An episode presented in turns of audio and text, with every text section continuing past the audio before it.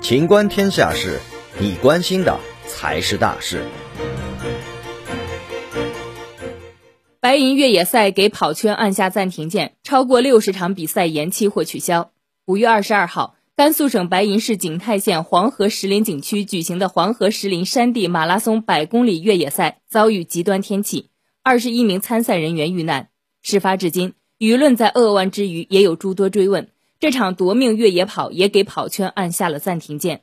五月二十六日，跑圈的话题聚焦各类比赛延期的通知。二零二一丝绸之路宁夏银川马拉松赛组委会发布公告称，受到疫情和天气等因素影响，组委会决定启动大型赛事熔断机制，继续延期原定于五月三十号举办的比赛。原定于六月十三号举办的二零二一兰州马拉松宣布延期。